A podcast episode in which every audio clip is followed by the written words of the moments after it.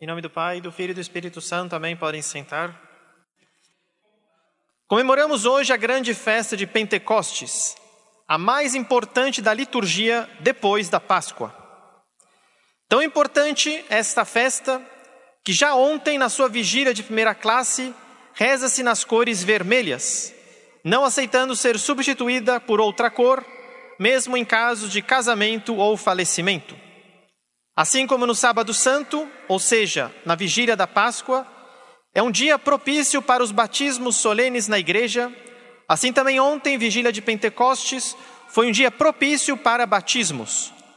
Não se trata mais do batismo de São João Batista, mas recebemos da igreja o batismo do Espírito Santo, tal qual instituído pelo Cristo e ordenado aos apóstolos propagar a todos os que aceitassem a boa nova. Se já recebemos o batismo validamente na igreja, seria uma abominação o recebermos novamente, ou seja, seria um sacrilégio, o que nos faz desconfiar da ortodoxia e da retidão moral de alguns ditos carismáticos que pregam um suposto batismo no Espírito Santo na idade adulta. Discurso semelhante ao dos protestantes neopentecostais, que muitas vezes negam a validade do batismo infantil. O batismo na igreja já abre as portas da alma para a recepção do Espírito Santo. Junto com o Espírito Santo, recebemos seus sete dons preciosíssimos, os quais nos ajudam a viver a vida cristã em meio ao mundo dominado pelo demônio. Esses dons são fortalecidos no Crisma, mas já estão presentes desde o batismo e naqueles que não expulsaram pelo pecado grave, ainda não confessado e arrependido.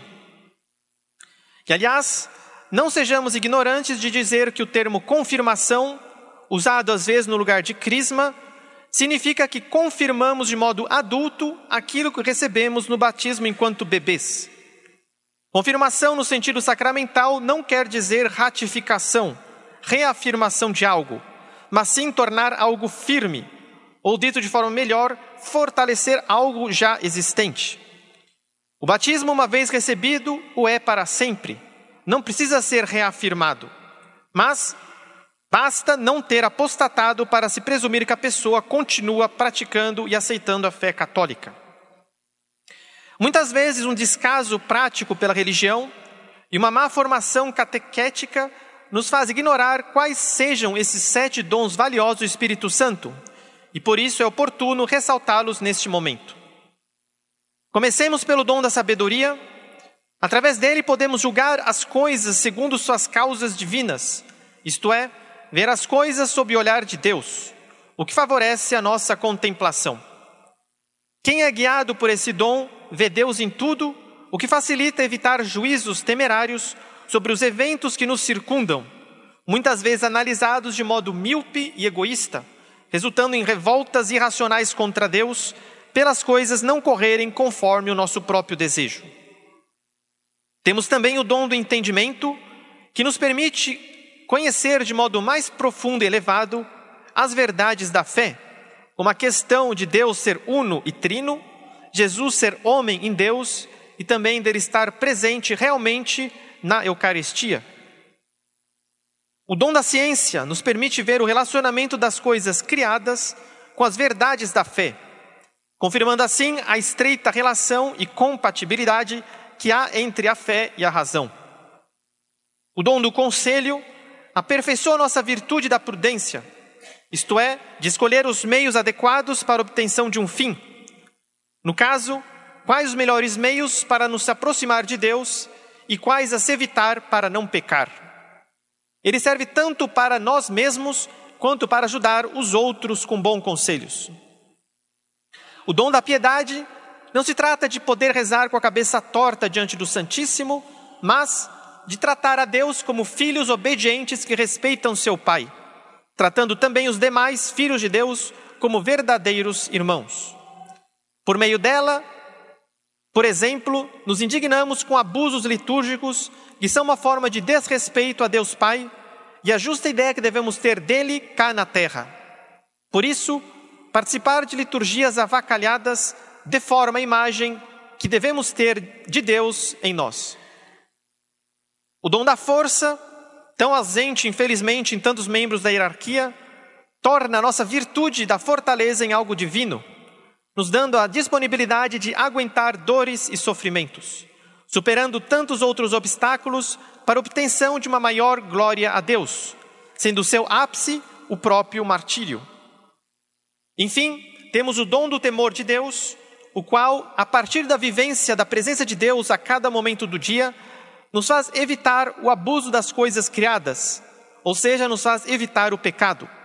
Ele aperfeiçoa a virtude da temperança, que regula o uso dos bens terrenos, evitando os excessos como a gula, da sensualidade, do orgulho e outros tantos que prejudicam nosso relacionamento com as coisas e com o nosso próximo.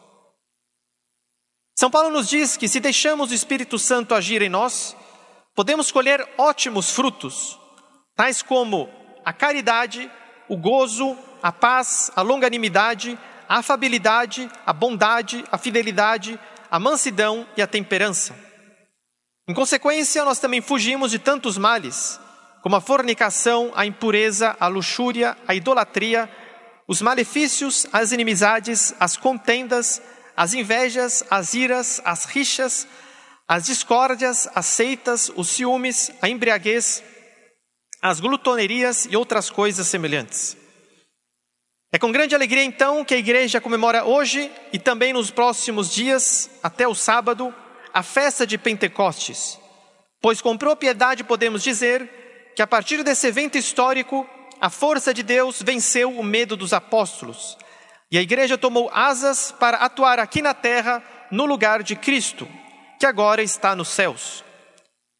Se somos realmente pentecostais e se somos realmente, realmente cristãos, devemos ser então católicos, pois a Igreja Católica concretiza tudo o que está escrito na Bíblia nesse evento de Pentecostes.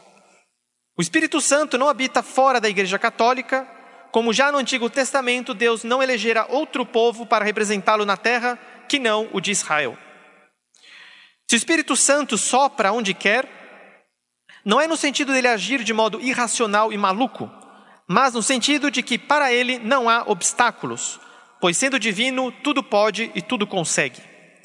O Espírito Santo sopra em nós para nos aproximarmos de Deus e de Sua igreja, com inspirações e graças oportunas para isso.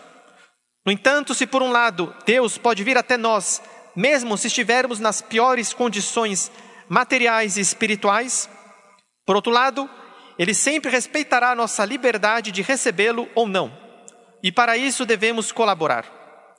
Como nosso Senhor diz no Evangelho de São Lucas: Se, pois, vós, sendo maus, sabeis dar boas coisas a vossos filhos, quanto mais o vosso Pai Celeste dará o Espírito Santo aos que lhe o pedirem. Então, façamos o que Cristo nos diz, peçamos que o Espírito Santo venha até nós, para podermos então chegar até Ele. Em nome do Pai, do Filho e do Espírito Santo. Amém.